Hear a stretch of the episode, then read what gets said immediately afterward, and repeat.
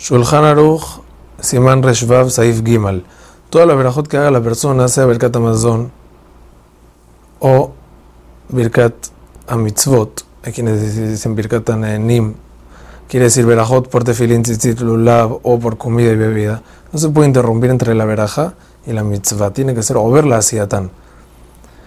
No se puede interrumpir entre la veraja y la mitzvah, entre la veraja y el comer y tomar. Interrumpir significa tanto hablar un tema ajeno, una sola palabra, como esperar en silencio un poco. Sin embargo, hay una diferencia lógica entre los dos tipos de interrupciones. En caso de hablar un tema ajeno, aun si fue un segundo, una sola palabra, debe volver a bendecir porque se desconectó la veraja de la mitzvah o de la comida. En caso de esperar en silencio, se considera interrupción una espera de tres segundos o más, que es lo que tarda de decir Shalom Aleja Rabbi. Igualmente, si espero y no habló, no debe volver a decir la veraja. No se puede interrumpir aún para saludar a una persona por respeto o por temor. Tampoco se debe interrumpir para contestar amén o kaddish.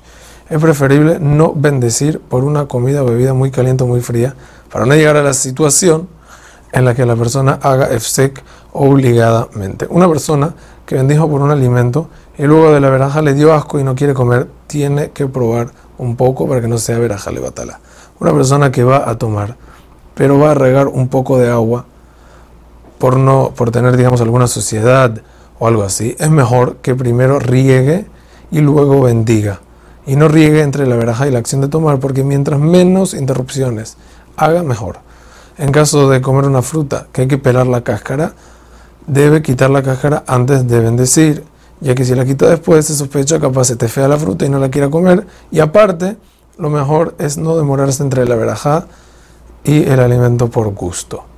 La veraja debe decirse en alto, es decir, que el que bendice tiene que escuchar lo que está diciendo. De todas maneras, en caso de no oír, en caso de no oírse a sí mismo, sale de Jehová con la condición que pronunció la veraja con sus labios.